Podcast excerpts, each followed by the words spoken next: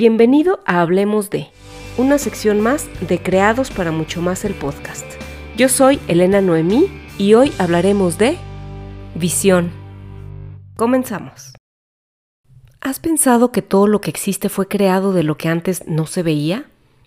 Una visión es una imagen, objeto o estímulo exterior que la mente percibe como real sin que tenga existencia verdadera.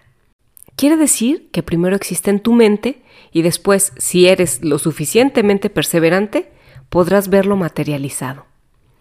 Una visión es capaz de hacer a un lado tus limitaciones, de darle significado y propósito a tu vida. Hace que cualquier cosa, aun las que parecen imposibles, se conviertan en realidad.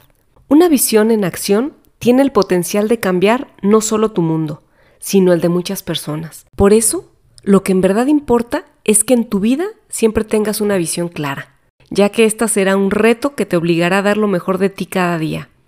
Una visión funciona como la fe. Es la capacidad de ver las cosas aún cuando nadie más puede ni siquiera imaginarlas. Creo que uno de los mejores ejemplos que vienen a mi mente para hablar de este tema es la historia del doctor Emmett Brown, un científico loco, entre comillas, aunque en realidad para mí no lo es. Lo llamo así porque es la referencia que la gente tiene al conocer a una persona que sueña en grande, pues los visionarios tienden a ser juzgados de ese modo porque el resto de personas no alcanzan a comprender o visualizar la grandeza de lo que hay en su mente.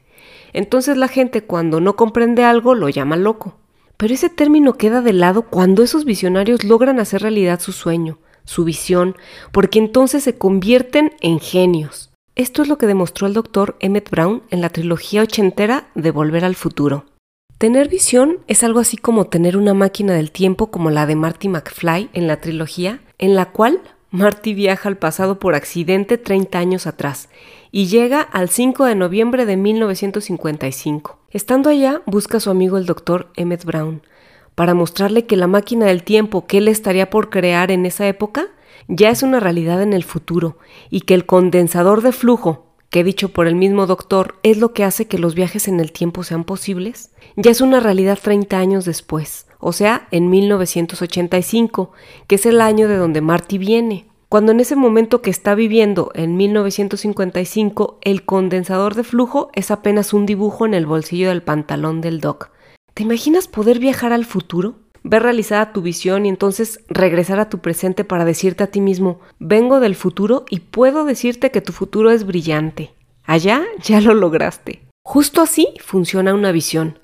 Te muestra el futuro y al hacerlo te da la fuerza para seguir adelante aun cuando las circunstancias sean adversas, aun cuando tu entorno cambie por completo o cuando las cosas no estén saliendo como las imaginabas será la que haga que tu mente trabaje horas extra y aún en tus sueños buscarás las respuestas que despierto no has podido encontrar.